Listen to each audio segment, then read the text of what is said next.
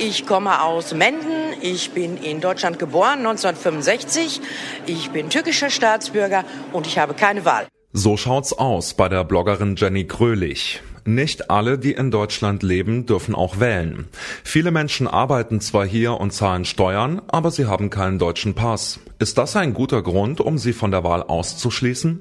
Es ist der 9. September 2020 und ich bin Johannes Schmidt. Hallo.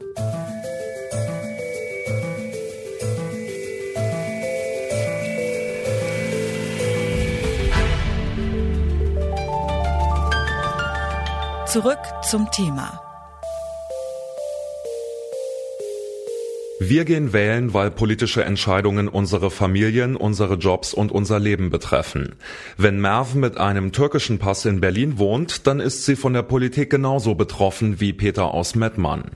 Trotzdem dürfen Millionen Menschen ohne deutschen Pass nicht wählen. Einzige Ausnahme Bürger anderer EU-Länder, die auf kommunaler Ebene mitbestimmen dürfen.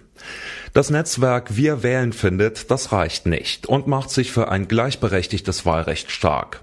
Über die Chancen und Vorteile, aber auch über die rechtlichen Hürden spreche ich mit Clemens Hauser von der Initiative Wir wählen. Hallo, Herr Hauser. Guten Tag. Ihre Initiative setzt sich für ein gleichberechtigtes Wahlrecht ein, in dem auch nicht EU-Bürgerinnen wählen dürfen. Für wen fordern Sie denn was genau mit Ihrer Initiative? Also wir fordern mit unserem bundesweiten Netzwerk äh, zumindest ein kommunales Wahlrecht äh, für alle, die in Deutschland leben unabhängig äh, von der Passfrage. Möglicherweise äh, macht das Sinn, zu sagen, eine bestimmte Aufenthaltsdauer macht Sinn, um sich auch mit der Situation in Deutschland äh, zurechtzufinden, wenn man neu hier zureist. Aber der Pass sollte kein Kriterium sein, um von diesem demokratischen Grundelement der Wahlen ausgeschlossen zu sein. Denn wer hier lebt, gehört dazu und ähm, Demokratie lebt von der Beteiligung derer, die hier zusammenleben.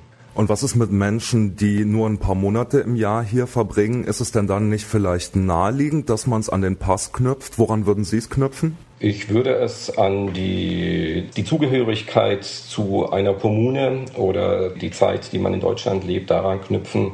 Wir haben ja Erfahrung schon mit dem Wahlrecht äh, von Nicht-Deutschen, nämlich von EU-Staatsangehörigen. Und äh, wir können sehen, dass ähm, sozusagen mehr Menschen in Freiburg wählen gehen, äh, weil auch mehr Menschen ein Wahlrecht haben, dass wir mehr Personen mit Migrationshintergrund, zum Teil auch mit einem nicht-deutschen Pass im kommunalen Parlament haben, im Gemeinderat. Und dass das sozusagen die Demokratie stärkt, mehr Meinungen in den Gemeinderat einbringt und sich die EU-Staatsangehörigen auch auf gleicher Augenhöhe fühlen können. Insofern kann das Maß sein, wie bei allen, drei Monate. Oder man kann sagen, wie es auch eine Resolution in äh, vielen Städten in Deutschland äh, schon beschlossen wurde, in kommunalen Parlamenten in Nordrhein-Westfalen, in Bayern, in Baden-Württemberg, die sagen, nach drei oder fünf Jahren sollten die Personen, die in der Kommune leben, das kommunale Wahlrecht haben. Wobei diese Menschen ja genauso auch von der Landessituation bzw. der Bundessituation betroffen sind. Warum die Forderung dann nur angewendet auf die kommunale Ebene? Warum kein Wahlrecht bei der Landtags- oder bei der Bundestagswahl? Ja, das ist der größte gemeinsame Nenner auch der Initiativen und der Organisationen, die sich hier zusammengeschlossen haben in diesem Netzwerk. Wir sind durchaus der Meinung, dass äh, das Wahlrecht äh, nicht an den Pass gekoppelt werden sollte, auch für Landes- und für Bundestagswahlen. Also wir sehen durchaus, dass äh, der Weg hingehen sollte, das Wahlrecht nicht an die Staatsangehörigkeit zu koppeln, sondern an die Eigenschaft, Bewohner, Einwohner, Einwohnerin einer Kommune zu sein. Jetzt wird es ja für diese Dinge Gesetzesänderungen in verschiedener Form brauchen. Wie reagieren denn die großen Parteien auf ihre Forderungen? Ja, es sind schon mehrere größere Parteien auch eindeutig auf der Linie zu sagen, wir befürworten auf jeden Fall das kommunale Wahlrecht. Man muss auch sehen, dass ähm, es natürlich auch damit zusammenhängt, wer sich davon was verspricht oder nicht verspricht. Denn das ist natürlich auch immer ein Kriterium für viele Parteien, nicht nur die inhaltliche Ausrichtung. Und natürlich schwingt da auch die Sorge mit, bei der CDU zum Beispiel, dass sie dadurch Stimmen verlieren würde. Und äh, da können wir zum Beispiel in Freiburg sagen, bei der letzten symbolischen Kommunalwahl ist zum Beispiel der CDU-Abgeordnete hier, hatte er die Mehrheit der Stimmen. 4,5 Millionen Menschen, die in Deutschland leben, dürfen nicht wählen. Der Grund, sie haben keinen deutschen Pass. EU-Staatsangehörige mit Wohnsitz in Deutschland dürfen auf kommunaler Ebene mitbestimmen. In anderen EU-Ländern ist das kommunale Wahlrecht längst auf alle ausgeweitet worden, bei uns nicht. Ein großes Demokratiedefizit findet zum Beispiel die Initiative Wir wählen. Denn Menschen ohne deutschen Pass wären politisch nicht gleichberechtigt, sagen sie, obwohl sie teilweise seit Jahren in Deutschland leben.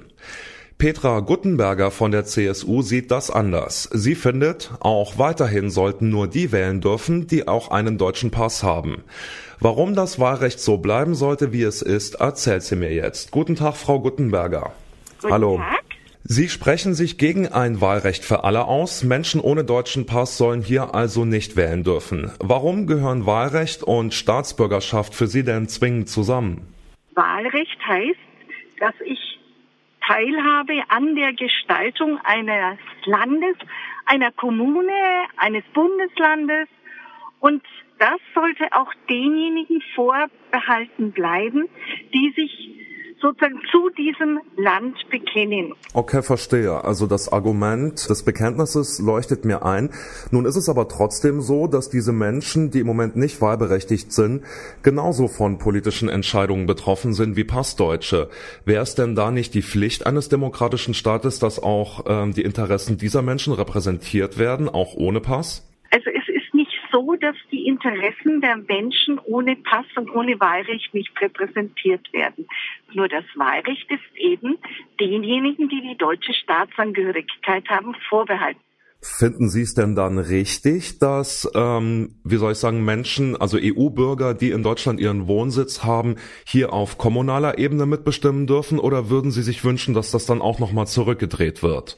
Für mich ist das eine Frage der Gegenseitigkeit, nachdem deutsche Staatsangehörige, die in anderen EU-Ländern leben, auch dort wählen dürfen, finde ich völlig in Ordnung, dass dann EU-Bürger, die bei uns leben, auch wählen dürfen. Sie berufen sich ja unter anderem auf Grundgesetz Artikel 20. Da steht, dass alle Staatsgewalt vom Volk ausgeht und Menschen, die seit Jahren in Deutschland leben, die hier arbeiten, Steuern zahlen, gesellschaftlich aktiv sind, aber jetzt halt nicht Deutsche per Pass sind, dann also nicht zum Volk gehören. Wie sehen Sie das denn? Wer sollte von diesem Volksbegriff eingeschlossen sein und wer nicht?